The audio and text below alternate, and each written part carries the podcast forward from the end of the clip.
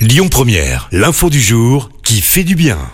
Et direction le mondial au Qatar ce matin avec une grande première. D'ici quelques heures, Stéphanie Frappard va entrer dans l'histoire. Elle va devenir la première femme à arbitrer un match de Coupe du Monde masculine de foot.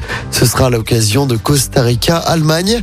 Elle avait déjà officié comme quatrième arbitre lors de deux matchs de cette phase de groupe de Coupe du Monde, Mexique-Pologne et Portugal-Ghana. Stéphanie Frappard continue hein, de collectionner les premières fois dans l'histoire du foot. C'était la première arbitre en Ligue 1 masculine, c'était en 2019. L'année suivante, en 2020, elle avait arbitré un match de Ligue des Champions chez les hommes.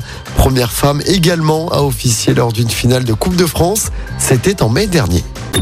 Écoutez votre radio Lyon Première en direct sur l'application Lyon Première, lyonpremière.fr et bien sûr à Lyon sur 90.2 FM et en DAB+. Lyon